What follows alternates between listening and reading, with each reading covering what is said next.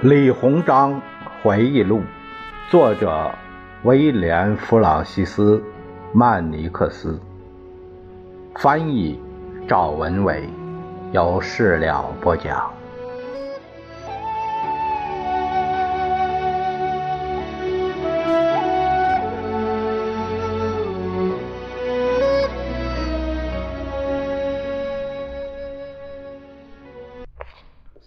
我们看一下李鸿章回忆录的第十章，讲的是德国人与事。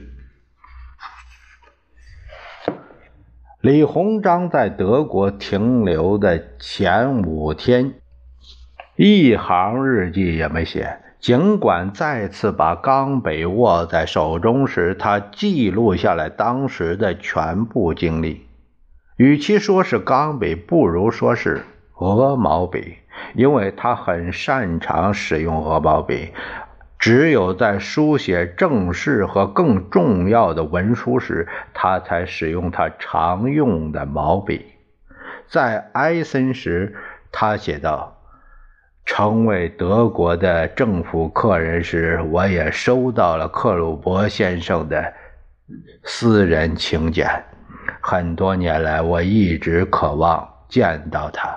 我不知道我更渴望见到哪一个，俾斯麦首相还是克鲁伯先生。但是不管怎样，两个人我都见到了。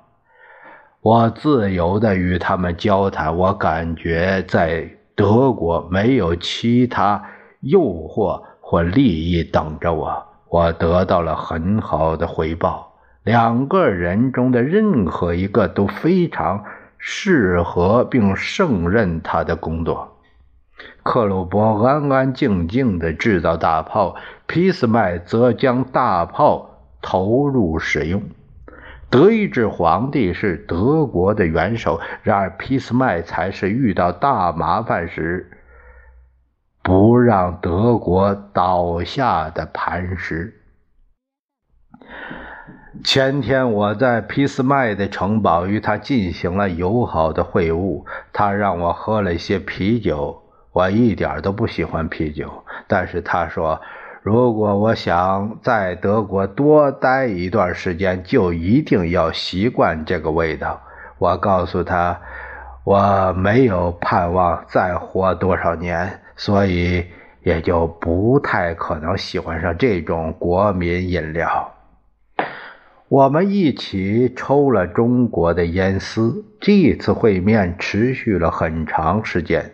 打搅我们的只有翻译和送烟袋、茶水的仆人。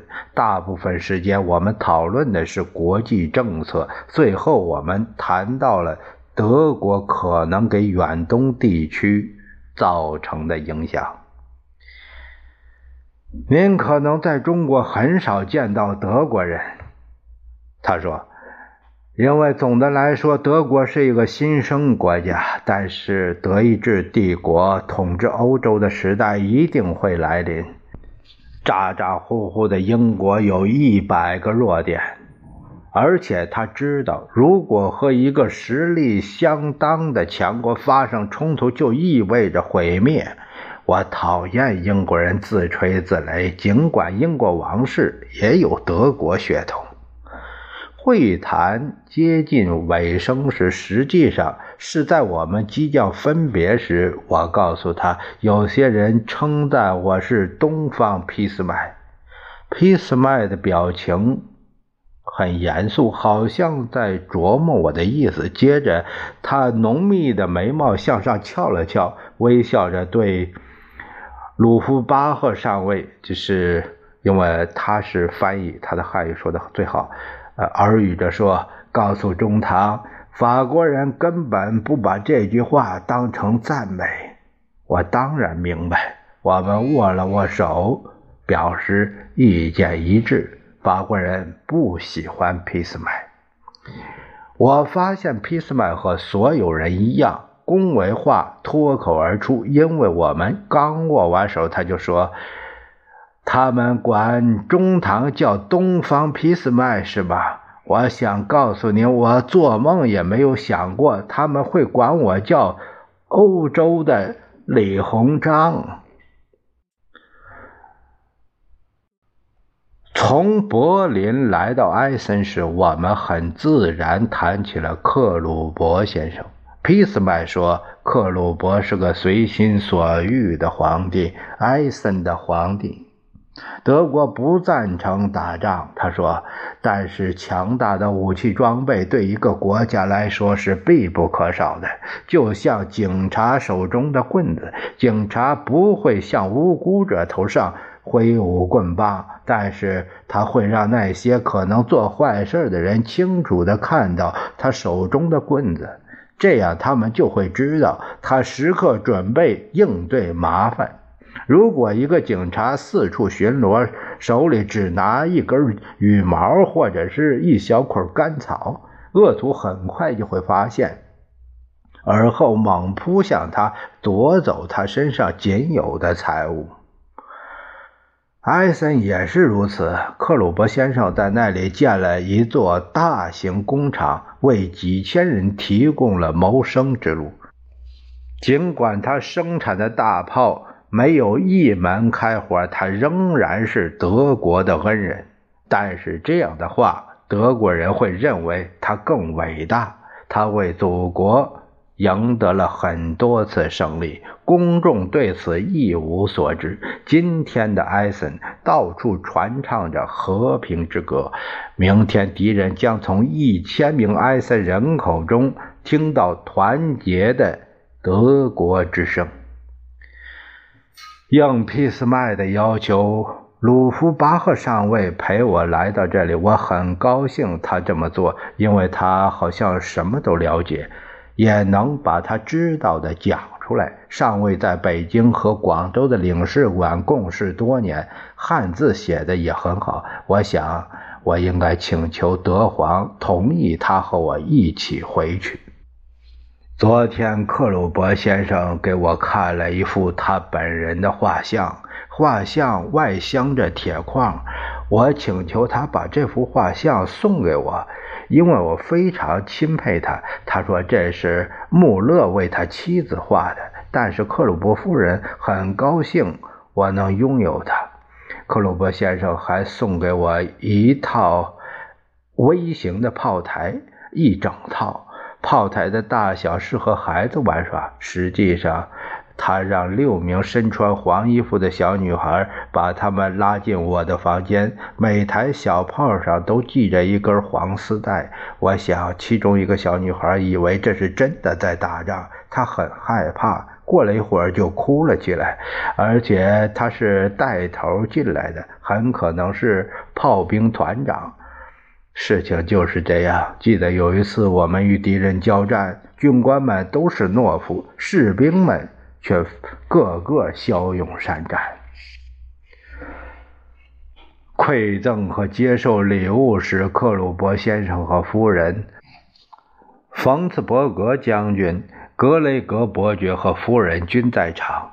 克鲁伯先生发表了简短的致辞，随后他也发了言。鲁夫巴赫上尉翻译的很精彩，但是他漏掉了最后一句话。我提醒他注意，他满脸通红，显然有些尴尬。但我只是重复了先前说的话，他也把我的意思传达了在座的人。可怜的家伙，他以为这样会冒犯我们。鲁夫巴赫的话刚一出口，所有的人都放声大笑起来。克鲁伯先生还拍拍我的肩膀，像一个开心的兄弟。是的，您应该有一套呃一套真的长枪。他说了两三遍。我告诉他，我非常感激他对我的高度赞美。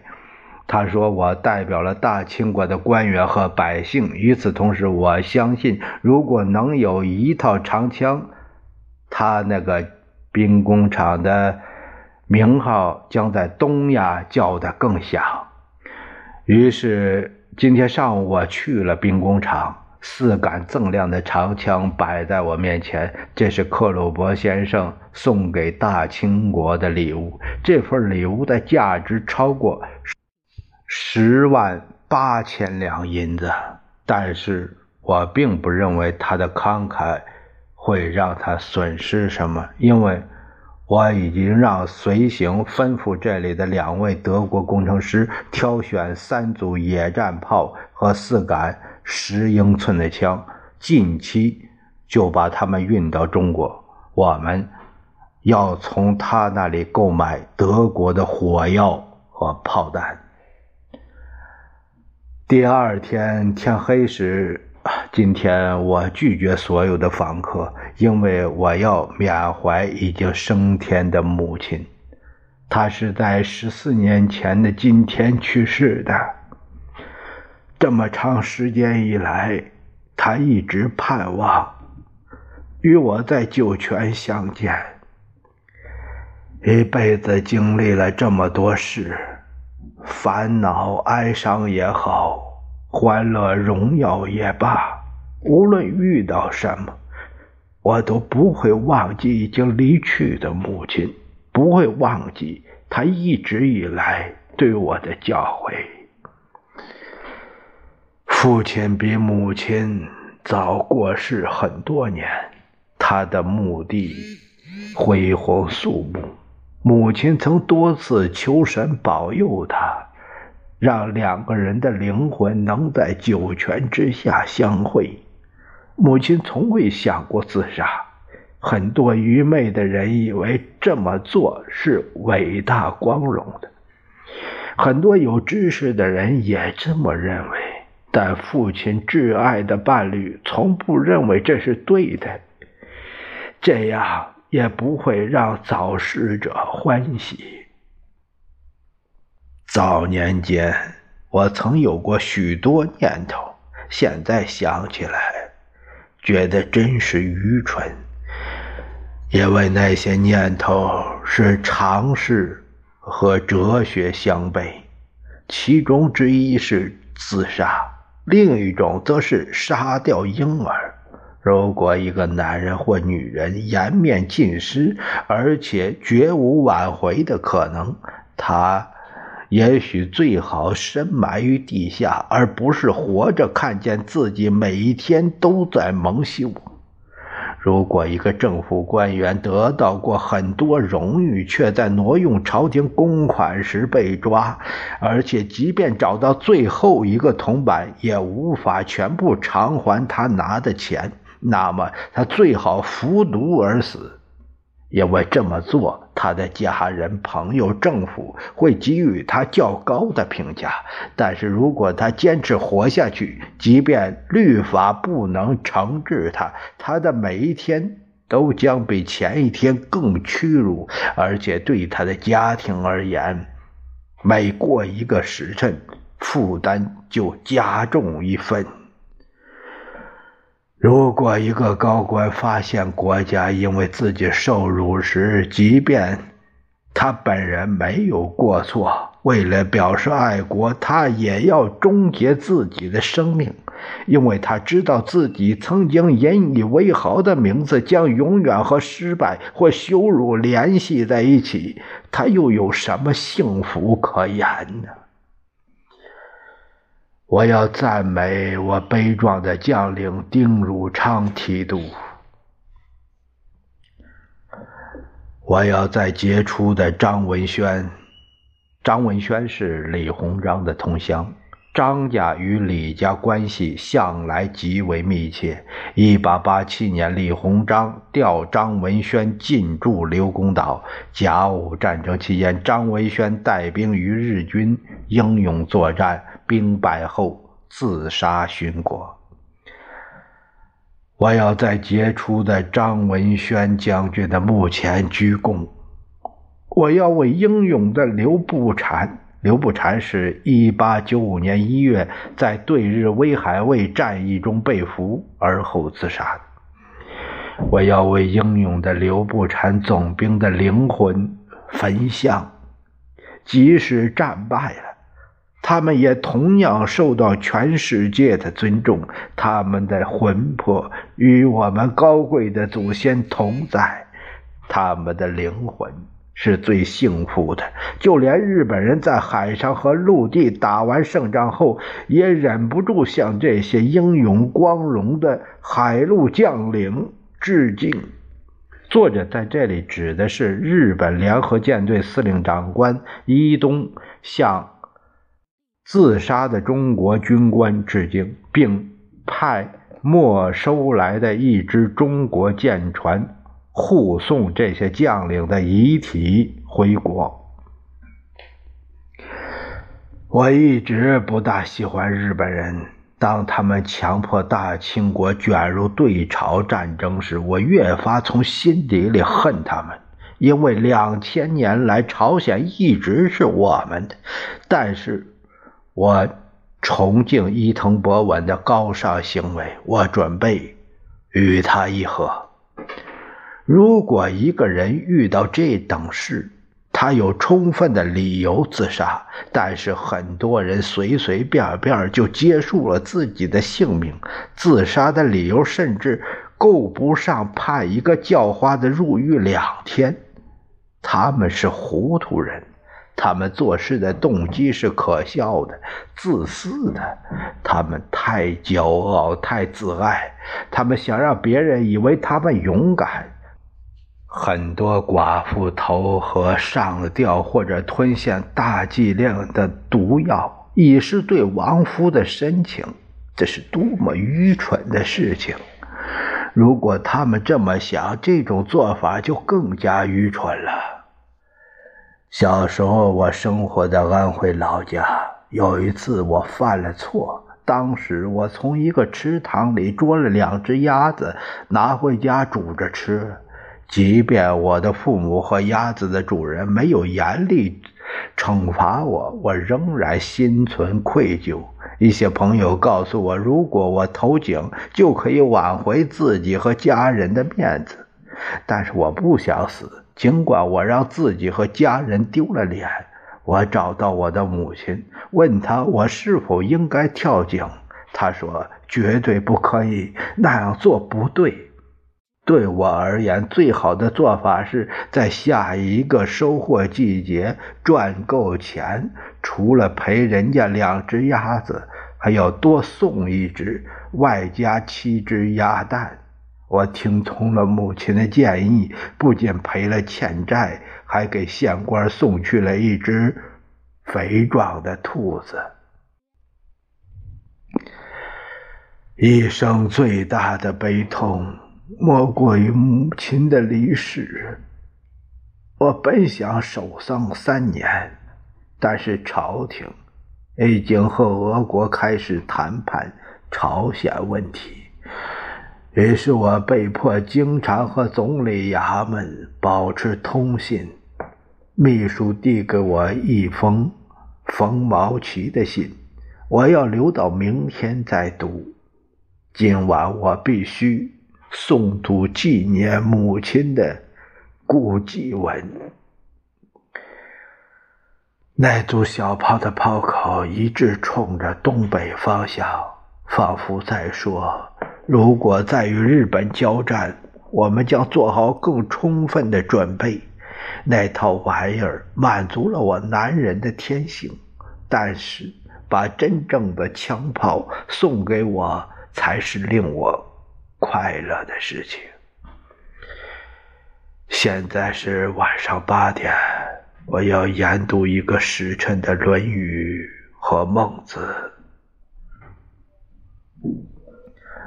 上午，冯毛奇的来信只是表明他希望在波茨坦见到我，他要去西凡宁根。这个糟糕的名字真不好写。我永远不会忘记当地人民为我燃放焰火。中国也有很多种类的烟花，燃放的时候很漂亮。但是我在呃西凡宁根日记中是这么标记的：S。我在 S 就是指的是西凡宁根。我在。S 看到的焰火，就像把空中所有的灵气集合起来，为我在欧洲唱了一场堂会。焰火的图案有两个人对打，还有各种船只。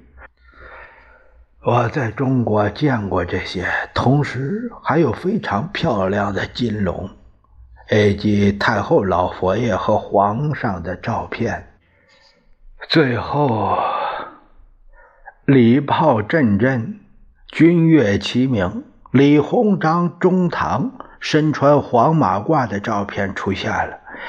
尽管他们已经事先通知我这场焰火晚会是为了向我致敬，但我还是没有想到会看到这样的一场表演。那天晚上，我穿的正是皇上御赐的黄马褂，由冯盖特纳率领的军事委员会和由。桑德斯市长领导的城市委员会来访时，我也整齐地穿着它。一段时间以后，李鸿章在旁注中解释说，他对 S 盛宴的描述被一个随从的到来打断了。他给李鸿章送来了很多重要的电报，其中一封来自克利夫兰总统。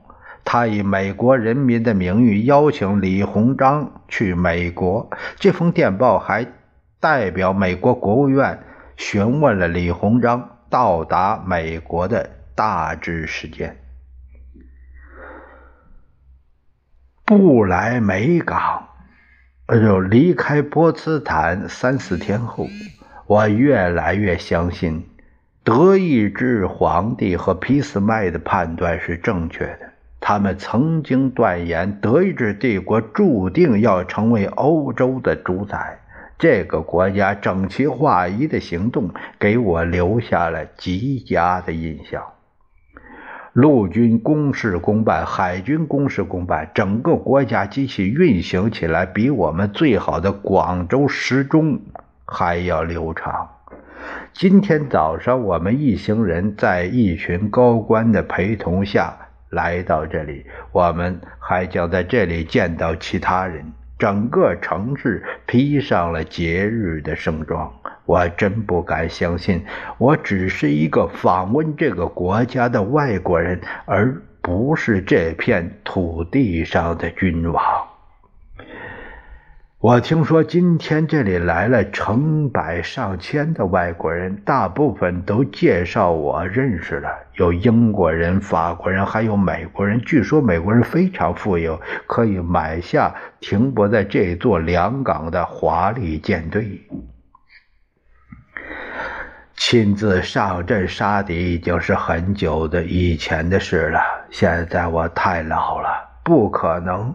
在亲赴战场杀敌，尽管如此，我的眼睛还是不知疲倦地看着成团的士兵和大型军舰。通过他们的回答，我了解了大部分德国船只的基本造价。这里有很大的船坞，德国人打算在国内组建一支规模庞大的海军。我多么希望中国也组建属于自己的舰队，有真正的中华子孙，我们自己的官兵驻守海防。但是我们没有海员，只有水兵，他们不知道如何操作机器。但是我相信他们迟早会学会的。回国后，我将把发展西方工业作为己任。我们有。悠久的历史和文化，它远远领先西方国家，而西方国家只有金钱和枪炮。今天想起来很难过，我看见这么多优质的军舰闲置在港口里，没有起到特别的作用。如果这些船是我们的，我们一定能打败日本人。一些官员建议我在不来梅订购一两艘船。我对站在身边的一个海军司令说：“如果你们把那边那条船以二百三十万两银子的价格卖给我，我就乘着它去法国、英国和美国。”他夸赞我海军知识丰富，但是我选的那条船是旗舰，德国海军中最坚固的战舰。两天后，我们已经到了法国。不知为什么，我在这里感觉更自在，胃不太舒服，因为禁不住诱惑，我吃了太多德国的点心。也许是葡萄酒作怪，我喝了太多白葡萄酒。我很喜欢葡萄酒的味道。哈茨菲尔德伯爵说他会运很多桶葡萄酒到天津。我们穿越边境进入法国时，七万五千名法国人正在向德国人投降。